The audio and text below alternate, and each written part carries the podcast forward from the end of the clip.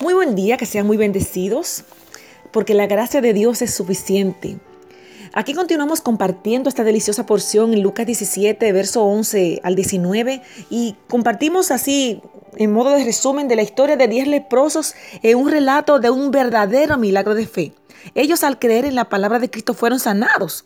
Y aquí, y nos quedamos aquí en el verso 16 Después de que Jesús eh, le, le, permitió la bendición de, ser sano ese grupo de 10, dice, volvemos al 15, dice, entonces uno de ellos, eran total 10, pero uno de ellos, viendo que había sido sanado, volvió glorificando a Dios a gran voz.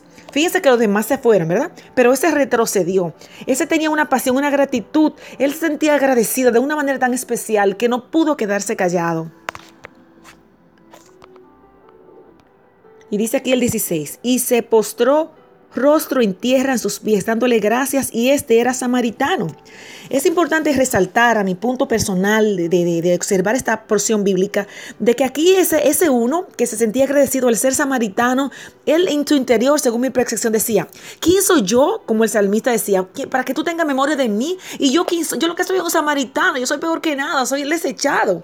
Recordemos que los samaritanos eran declarados impuros por su, mezcleza, por su mezcla racial ya que ellos ah, habían sido como declarados mestizos por haber mezclado sus familias, no eran considerados puros, eran apartados, ni siquiera tenían derecho o acceso al cielo mm, porque eran, desechados. Sin embargo, se sentía tan agradecido. ¿Quién soy yo para que tú me mires a mí, Jesús? Para que tú me sanes, si soy peor que nada. Mira aquí, en el 17 dice, respondiendo Jesús ya le dijo, ¿verdad? ¿No son diez los que fueron limpiados? ¿Y los nueve, dónde están? No hubo quien volviese y diese gloria a Dios, sino este extranjero. Este samaritano, en otras palabras, fue el que valoró ese milagro. Y Jesús le dijo, levántate. Recordemos que él estaba hincado, ¿verdad? Levántate, vete, tu fe te ha salvado. Fíjese que a este le tocó mejor porción, porque los demás tan solo habían sido limpiados, pero este también, aparte de limpiado, había sido salvado. Le tocó la mayor bendición. ¿Verdad? Qué bendición la gratitud. La gratitud es, una expresión de agradecimiento, ¿verdad? Entonces, seamos ese uno. Es el mensaje que nos trae esta, lección. Seamos ese uno que, que vino agradecido al Señor.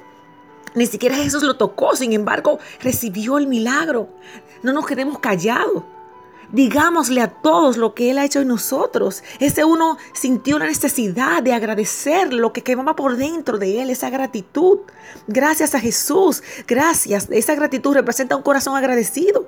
Los que han recibido a Dios, de Dios amor, gracia, salvación y todas sus bendiciones espirituales, no deben olvidarse de dar gracias. Lo que Él ha hecho por, él, por ello debe ser una muestra de gratitud, que todos se enteren que todos tengan que ver qué ha hecho Él en mí. Es que no podemos estar callados. Si hoy estoy aquí, es por lo que Él ha hecho en mí. Estoy agradecida y no puedo parar de callar, de dar gracias, de compartir las delicias de su bondad. Pasemos a otro esa bendición, compartamos. Que Dios te bendiga.